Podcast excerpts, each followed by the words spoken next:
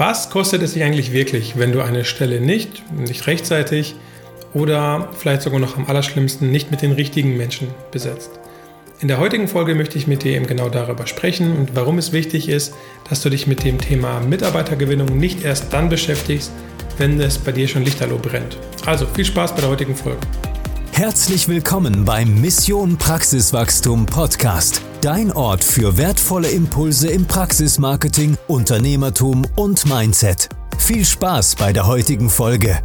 Bevor wir anfangen, klar, nicht jede Praxis hat die gleichen Situationen und Herausforderungen und auch nicht jeder personelle Fehlgriff hat die gleichen Auswirkungen äh, bei der einen Praxis wie bei der anderen. Also man kann nicht alle Praxen über einen Kamm scheren und auch nicht die wirtschaftlichen Schäden sind nicht von Praxis zu Praxis immer gleich. Wichtig ist, dass, dass ich dir so ein Stück weit hier in dieser Folge die Idee vermittle, das heißt für dich, dass du das Ganze für dich so ein Stück weit einordnen kannst. Ob das Ganze für dich dann tatsächlich auch genau so ist, wie es jetzt hier dargestellt ist, das steht auf einem anderen Blatt Papier.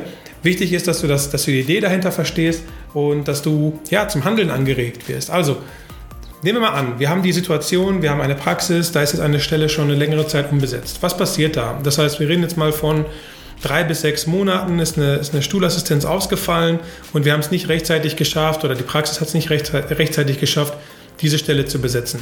Das sorgt dafür, dass das Team chronischerweise überarbeitet ist. Das heißt, die Mitarbeiter, die da sind, sind in der Regel gestresst, müssten das, was sozusagen an Arbeitslast zusätzlich entsteht, auffangen.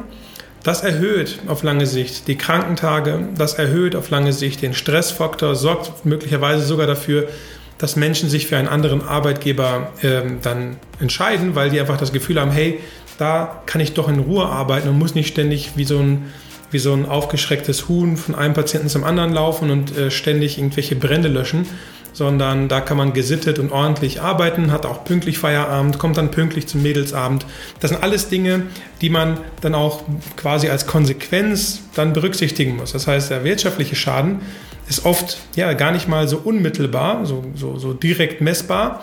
Am einfachsten ist es da in der Prophylaxe, na, da kann man ja recht einfach sehen, wir haben eine Prophylaxe, die erwirtschaftet uns im Monat Betrag X, wenn die Prophylaxe fehlt oder von Vollzeit auf Teilzeit geht oder vielleicht komplett ausfällt, fehlt der Betrag X, das heißt das Delta, was zwischen Ausgabe und Einnahme unseren Gewinn aus der Prophylaxe letztendlich ähm, definiert hat, fehlt uns wirtschaftlich.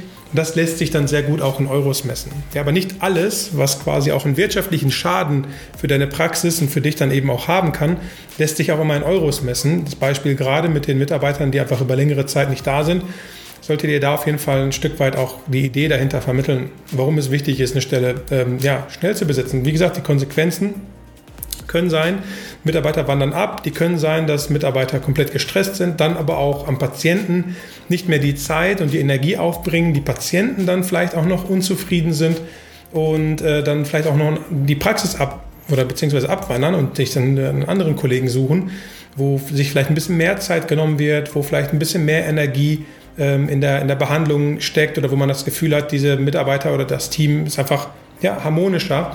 Das ist eine Entwicklung, die schleichend passiert. Das heißt, das sind alles Dinge, die letztendlich noch den viel größeren Schaden verursachen. Jetzt gibt es natürlich viele, die aus der Not heraus, weil die auch ähnliches wissen, das sind jetzt zwei Erkenntnisse, die ja keine Erkenntnisse sind. Das heißt, alles, was ich jetzt gerade erzählt habe, sind für dich wahrscheinlich auch äh, Common Sense. Ja? Das heißt, das ist alles nichts Neues. Und jetzt gibt es natürlich viele, die anfangen oder angefangen haben, aus dieser Notlage heraus letztendlich Stellen dann mit Menschen zu besetzen, wo man schon beim Vorstellungsgespräch das Gefühl hatte, ja, ob das so richtig das, das, das Gelbe vom Ei ist, ob diese Mitarbeiterin uns dann auch wirklich hilft, ob sie auch ins Team passt, ja, ob das Team sie annimmt, ähm, weiß ich nicht. Das heißt, man, man geht faule Kompromisse ein, man besetzt Stellen eher mit einem, Bauch, mit einem, mit einem Bauchschmerz und sorgt dann im Prinzip dafür, dass ja noch mehr Unruhe ins Team reinkommt. Und häufig ist das, was dann die erlebte Praxis ist, dass die Mitarbeiter nicht nur gestresst sind, dadurch, dass sie sowieso überarbeitet sind.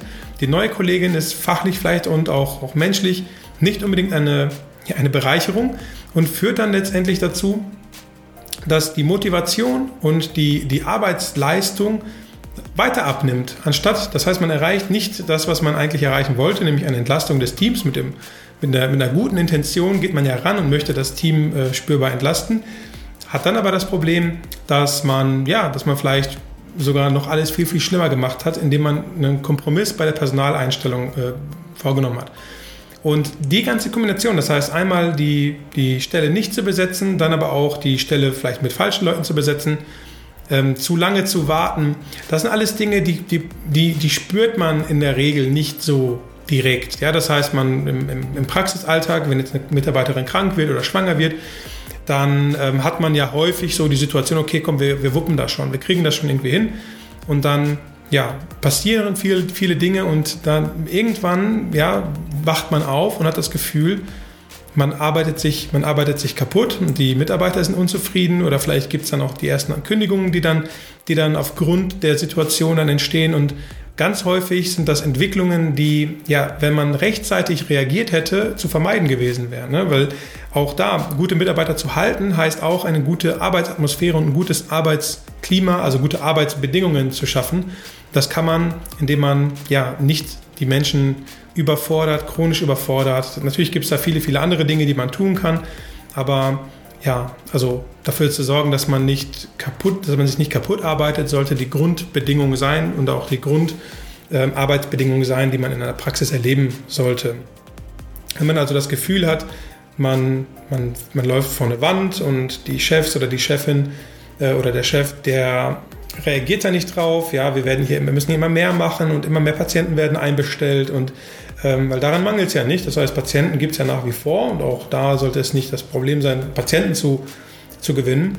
Ähm, man muss die Patienten aber auch behandeln können. Ja, und wenn man dann auch aufgrund der Situation, weil man nicht die richtigen Mitarbeiter findet, die Termine für die Patienten immer weiter in die Zukunft legt, dann wird das auch zur Folge haben, dass diese Patienten, die vielleicht sich auch für eine, für eine Behandlung interessieren, dann auch möglicherweise sich einen Kollegen oder eine Kollegin suchen, die in näherer Zukunft auch Termine wieder frei hat. Das heißt, die Ressourcen, um Patienten überhaupt wieder behandeln zu können, sind auch natürlich maßgeblich dafür verantwortlich, dass du überhaupt Patienten dann auch in dem Zeitraum bekommst.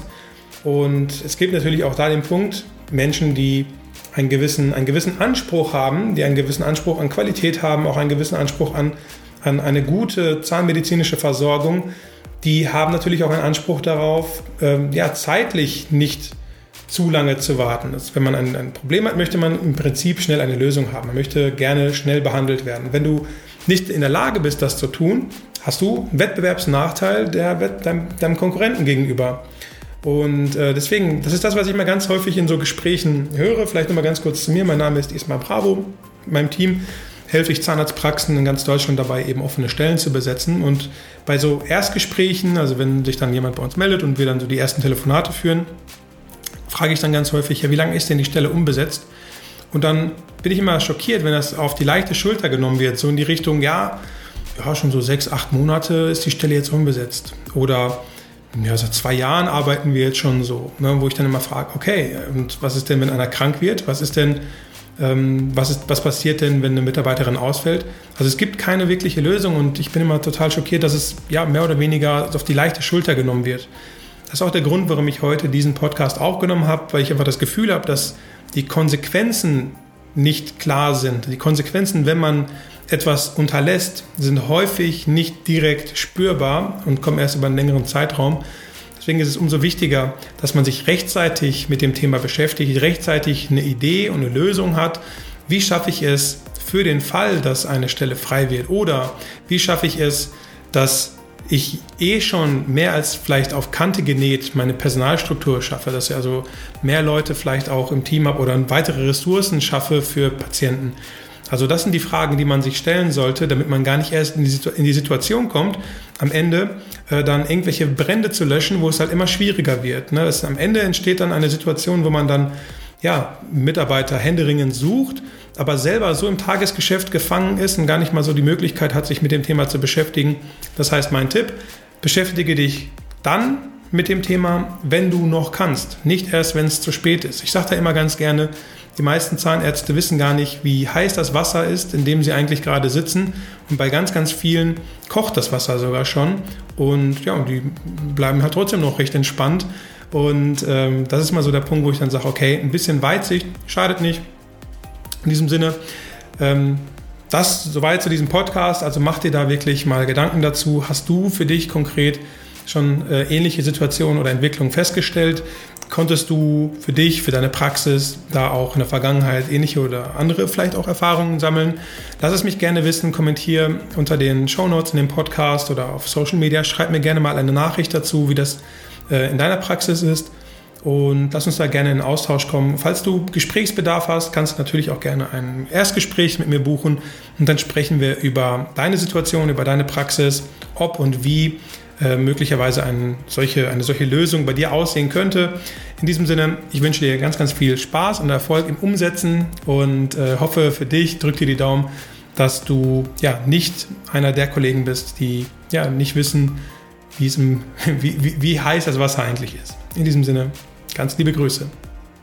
Wenn auch du wissen willst, wie du Top-Mitarbeiter und Wunschpatienten anziehst, wie du dafür in deiner Praxis die richtigen Prozesse einführst und welche konkreten Schritte in deinem Fall dafür notwendig sind, vereinbare ein kostenloses Beratungsgespräch über unsere Webseite. Dental Digital Media, dein Partner für nachhaltiges Praxiswachstum.